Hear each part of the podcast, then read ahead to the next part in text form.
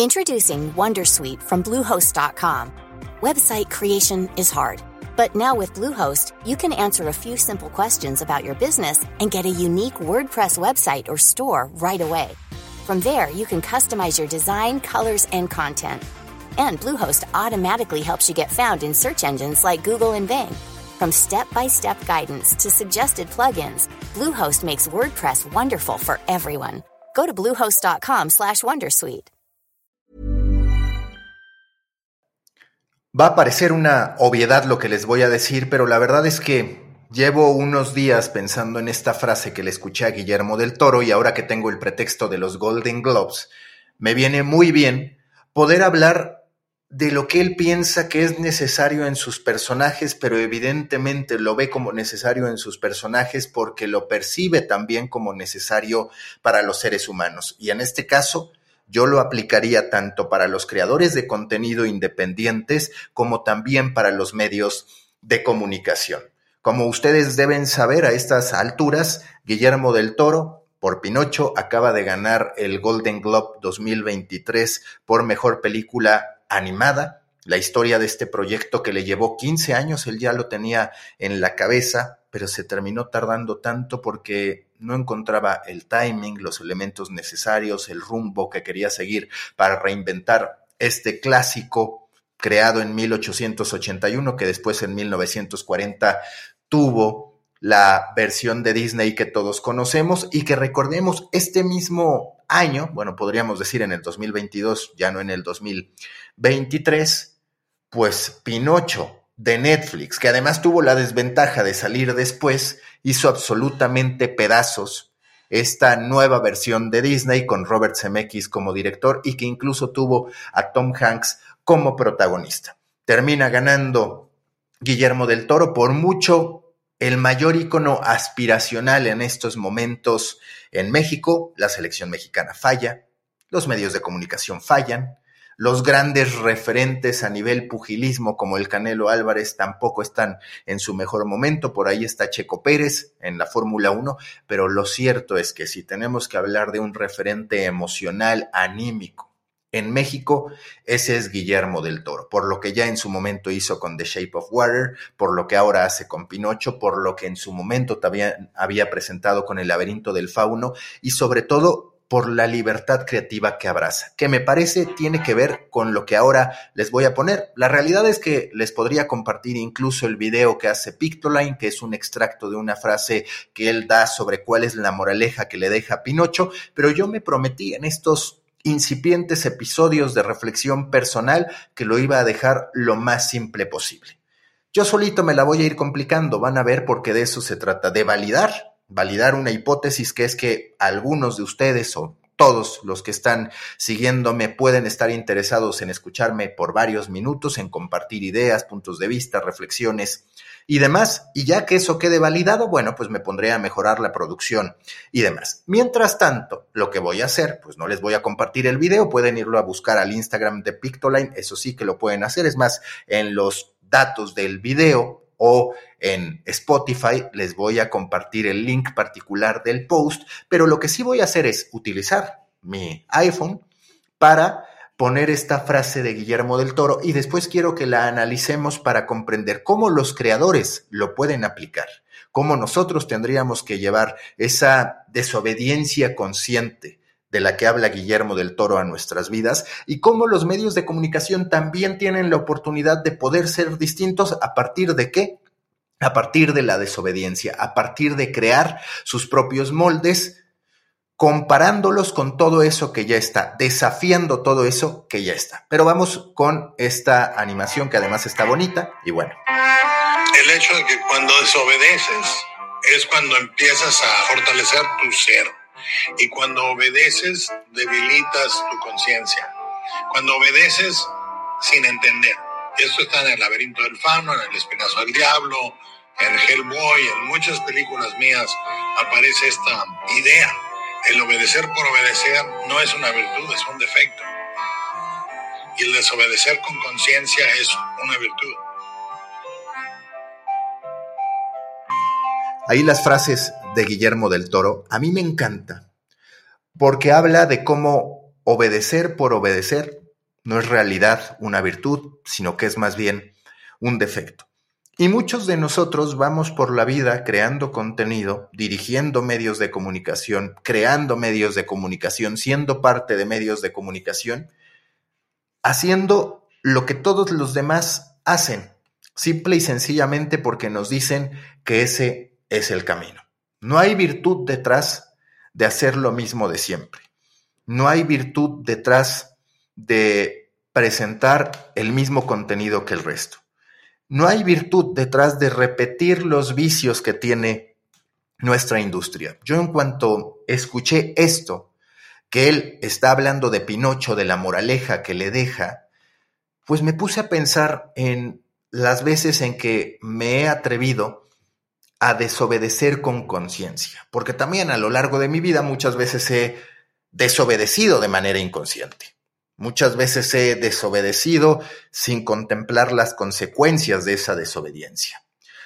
Pero sí que en algunos momentos he jugado con los esquemas, como esto que estoy haciendo hoy. No me estoy deteniendo en parámetros de producción, no me estoy deteniendo a pensar que no tengo un guion y que por tanto lo que pueda estar diciendo corre el riesgo de ser basura. No le estoy teniendo miedo a esta capacidad o no que pueda tener para improvisar.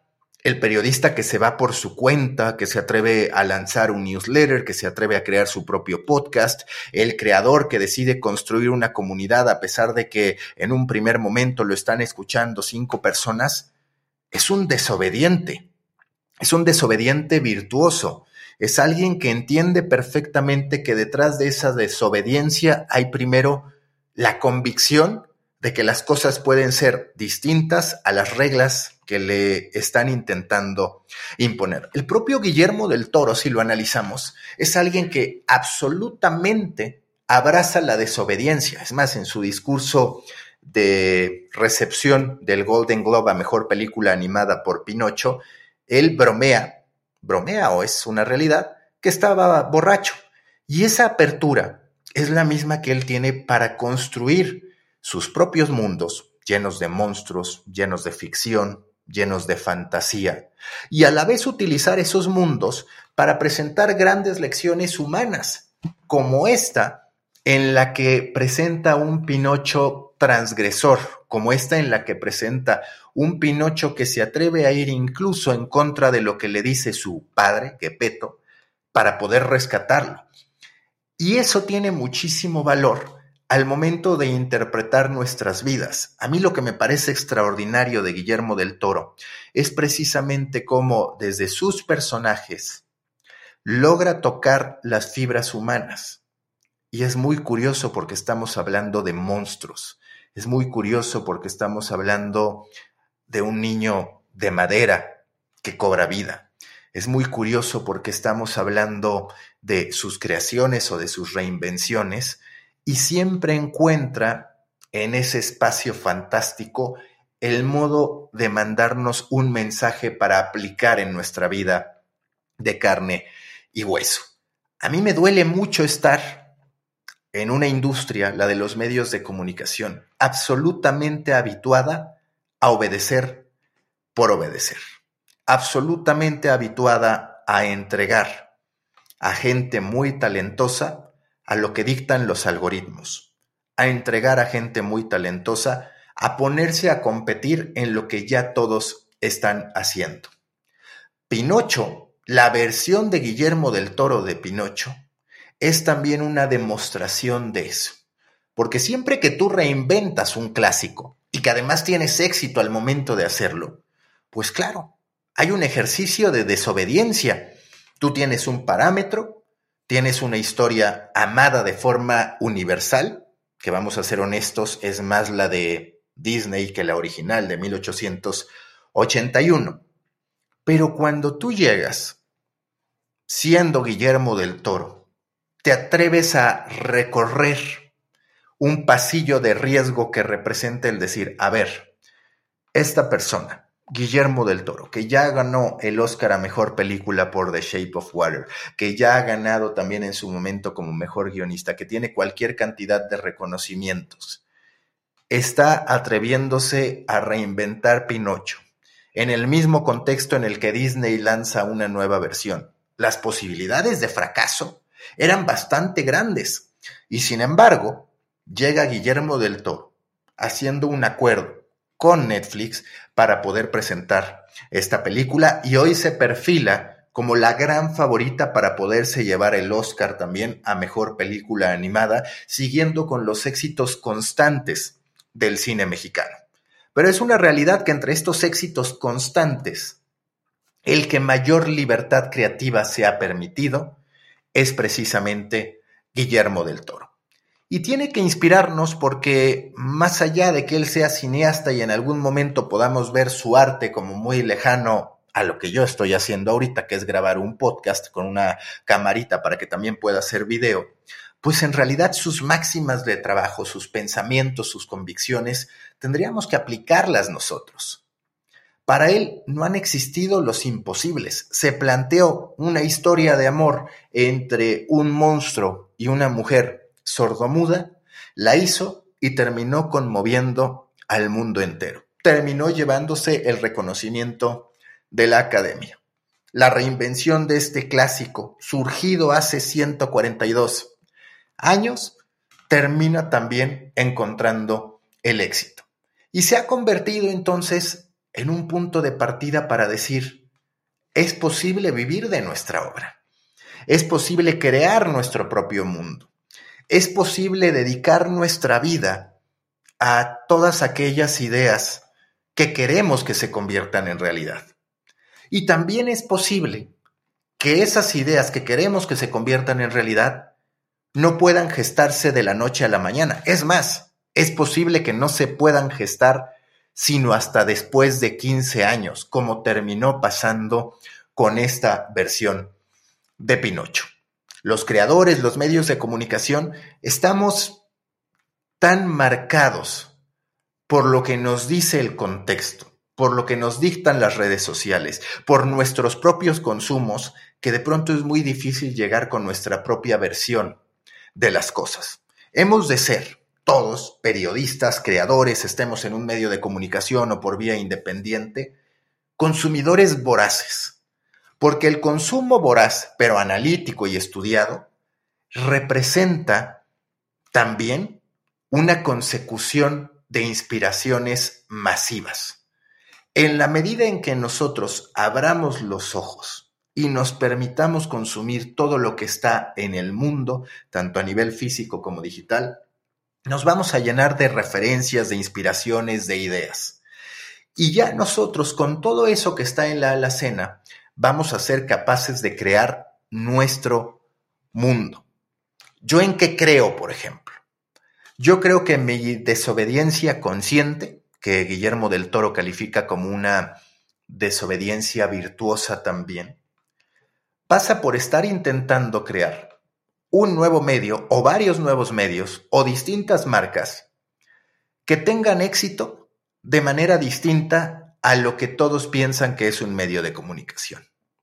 Porque hoy el 90% de la industria piensa que todo pasa por volumen Hoy el 90% de la industria todavía, esto muy marcado en el ecosistema hispanoparlante, piensa que los nichos son muy nicho, que no hay oportunidad ahí, que va a ser un negocio muy pequeño, que no vamos a terminar logrando nada.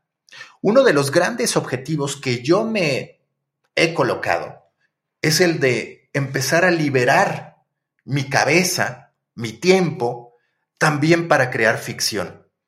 Porque les voy a confesar un trauma que seguramente también a ustedes los representa en esa medida o en otra dimensión, sea cual sea la profesión o la actividad a la que se dediquen.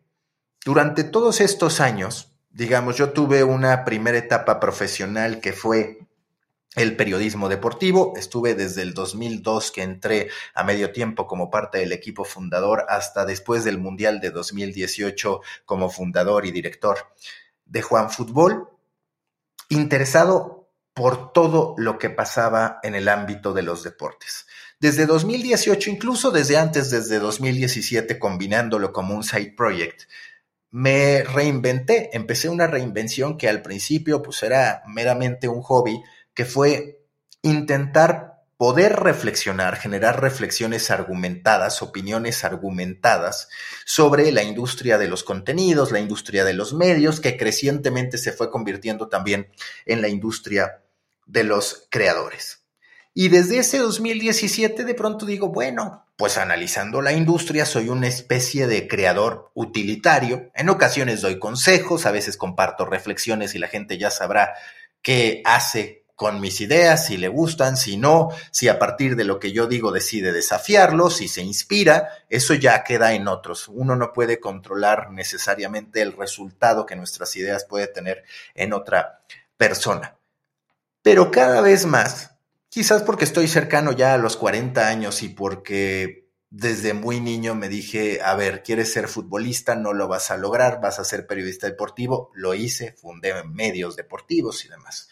Después dije, bueno, me interesa mucho poder demostrar que el periodista deportivo puede tener un nivel de profundidad mucho más allá de la etiqueta que le suelen poner otros colegas del ámbito, porque ya sabemos que a los periodistas deportivos los ven como los que nada más ven fútbol y no tienen nada más que hacer y no tienen cultura general y demás. Bueno, pues me cumplí ese capricho de decir, puedo tener una visión mucho más holística y estoy trabajando sobre ello porque a mí me resulta inspirador un rol como el de Nicolás Copano, que se ha hecho de un espacio bastante representativo en streaming a través de Twitch, el chileno Nicolás Copano, o Gerard Romero, que si bien no me gusta su estilo, pues bueno, es un periodista deportivo que se transforma, que hoy está en la cúspide, digamos, entre los distintos streamers de abolengo españoles y que tiene esta cualidad de decir, bueno, fue un periodista deportivo tradicional que se atrevió, que fue un desobediente con virtud, porque en vez de buscar trabajo cuando en la radiodifusora catalana en la que estaba le dijeron que no iba más para las transmisiones del Barça,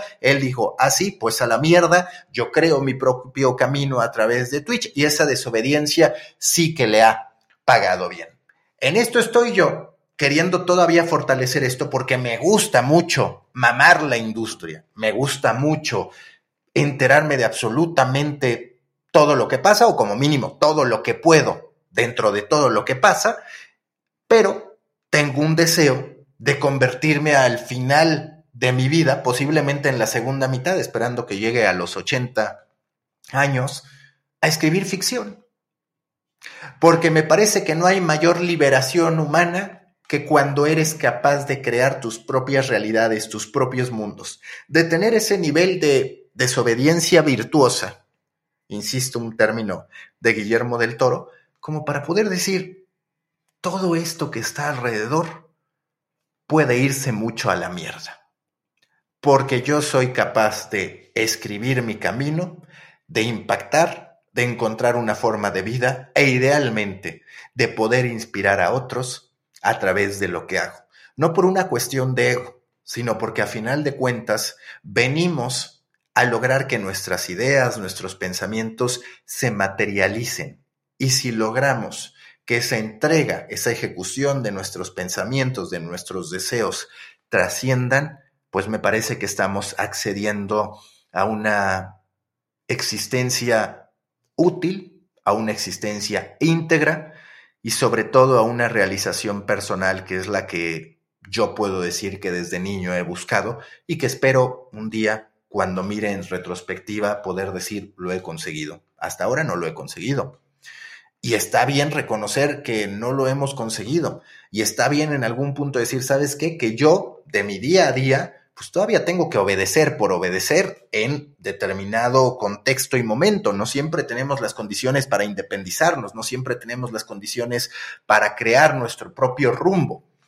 Pero sí que podemos nosotros ir trazando el camino para ser estos desobedientes virtuosos de los que habla Guillermo del Toro. Pensemos en los streamers.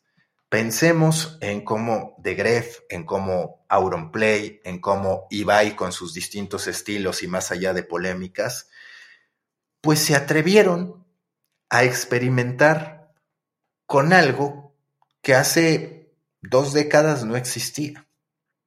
Se atrevieron a desafiar ese estigma que decía que los gamers eran unos vagos, alimentados por la violencia desde los videojuegos, que iban a tener grandes consecuencias para la sociedad, y se convirtieron en referentes de una generación que se entretiene de manera distinta. Se convirtieron también en grandes representantes de una generación que desafió el status quo, porque en su momento digital, pues lo que hizo fue demostrar que tenía la capacidad de romper con los obstáculos que nos presentaba, por ejemplo, la prensa impresa, los medios impresos.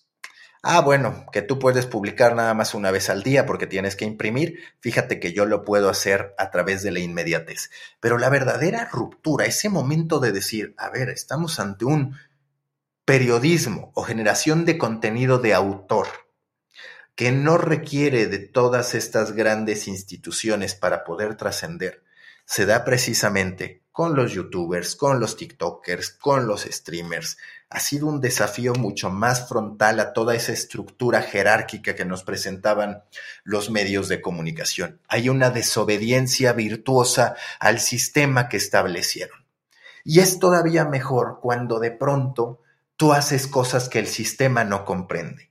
Yo recuerdo mucho durante el primer par de años después de la creación de Juan Fútbol, que fue en el 2014, cómo me gustaba utilizar eh, una escena increíble, porque yo jamás pensé que una chick flick como esa me terminara funcionando, pero bueno, lo que hice fue una escena de Legalmente Rubia 2, Legally Blonde 2, en la que va subiendo Reese Witherspoon, vestida de rosa, al Congreso de Estados Unidos y todos los trajeados, traje negro, traje gris, con camisa, corbata, se le quedan viendo con extrañeza.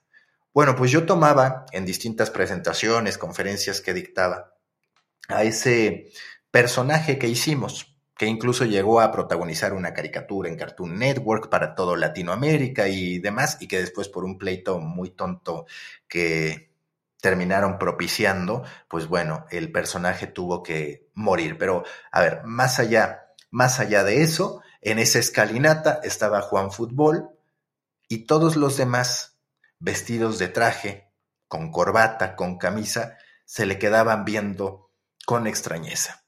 Me acuerdo incluso que un programador que trabajaba en la empresa anterior en expansión, cuando nosotros lanzamos Juan Fútbol, decía tanto esperar para que lanzaran un blog con dibujitos. Y bueno, créanme que ese blog con dibujitos terminó propiciando un gran cambio en los medios de comunicación. Hubo una desobediencia virtuosa. Éramos conscientes de lo que podíamos provocar, éramos conscientes de las consecuencias que buscábamos y actuamos en consecuencia.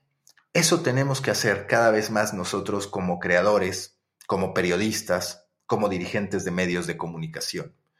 Porque sólo así vamos a cambiar una realidad que dicta, por un lado, para los creadores, que son muy pocos los que van a terminar triunfando. Bueno, pues esos muy pocos que han triunfado, la gran mayoría de los casos, han creado sus propios moldes en vez de encajar en algunos de los moldes ya establecidos. Y si hablamos de los medios de comunicación, pues bueno, todavía peor. Hablamos de una industria en la que la sociedad ya no cree, donde hay una fatiga de noticias, que habla de manera distinta a la audiencia, que ya ni siquiera tiene barreras de entrada frente a los creadores, pues ponte a hacer algo distinto. Crea un nuevo medio de comunicación. Si ya te has estado quejando durante años de Google, de Facebook, pues construye un camino para no depender de Google, de Facebook, de TikTok o del que me digas. Otra vez, una desobediencia virtuosa. Ah, que ahora vamos todos para allá y ahí van como borregos. A mí me llama muchísimo la atención que, por ejemplo, ahora el Nieman Lab, eh, perdón, el Reuters Institute lanza un reporte Trends and Predictions 2023 en torno a los medios. Y ahora todos dicen que quieren ir a TikTok. Y ahora todos dicen que le van a apostar a podcast. Es decir, hay una inercia a seguir el mismo camino hay una inercia a monetizar de la misma forma. Hay una inercia a encontrarse rankings que les permitan medirse unos a otros en una guerra de vanidad, porque en realidad lo importante sería ellos comprender qué nivel de influencia tienen en su comunidad sin tener que estarse comparando con otros, porque además el valor de esa audiencia pues también requiere de muchos otros argumentos para decir esto es un éxito total o es un fracaso rotundo o estamos a medias, en un punto medio en el que ni sobresalimos ni tampoco nos estamos muriendo de hambre. Porque resulta que quizás pues un medio que genera determinado número de visitas y determinado número de ingresos, pero que tiene a cinco personas top, pero no más, es un mejor negocio que si tienes a 200 cabrones, a 200 tíos haciendo las cosas, les pagas mal, no están contentos, no, generas tantos ingresos, sí generas más que el de cinco personas, pero al final la repartición termina siendo mucho más dolorosa para esos 200 o hay grandes disparidades o hay unas burocracias que matan la creatividad. Joder, atrevámonos a ser desobedientes, atrevámonos a crear nuestros propios moldes, que nos deje de dar hueva a inventar nuevos caminos. Tenemos una sola vida y por tanto también una sola existencia creativa. Construyamos nuestro mundo. Guillermo del Toro lo ha hecho cualquier cantidad de veces. Ese güey se va a dormir con sus monstruos, con sus historias, con sus mensajes, con sus enseñanzas, con sus reflexiones. Y al día siguiente, cuando materializa esas ideas, esas historias, esas reflexiones, termina inspirando a todo el mundo. Coño, es un desobediente que se convierte en líder de los demás. Tú decides si eres el que quiere obedecer por obedecer, que eso no es una virtud como lo dice del toro, o eres un cabrón que tiene esta capacidad de decir yo voy a desobedecer porque creo firmemente en esto. Suscríbanse a mi newsletter, ya saben, envío diario storybaker.co, como si fuera colombiano. Me gusta mucho Colombia, amo Colombia, por cierto. storybaker.co Pueden escuchar este episodio como quizás ya lo están haciendo en Spotify, pero también en mi canal de YouTube y también invitarlos a que descarguen Tendencias 2023, un ejercicio colaborativo sin precedentes en el que participaron 23 autores de 8 países distintos. Descárguenlo totalmente gratis. Y recuerden, en la descripción del episodio, tanto en Spotify como en YouTube, como en Apple Podcast y demás plataformas en las que me pueden encontrar, voy a poner ese link a ese pequeño videíto en el que escuchamos a Guillermo del Toro hablando de lo que buscó para Pinocho y honestamente de lo que nosotros tendríamos que buscar. Nos escuchamos, chavales. Selling a little or a lot. Shopify helps you do your thing however you cha-ching. Shopify is the global commerce platform that helps you sell at every stage of your business. From the launch your online shop stage to the first real life store stage, all the way to the did we just hit a million orders stage. Shopify is there to help you grow. Shopify helps you turn browsers into buyers with the internet's best converting checkout. 36% better on average compared to other leading commerce platforms because businesses that grow grow with Shopify. Get a $1 per month trial period at shopify.com/work. shopify.com/work.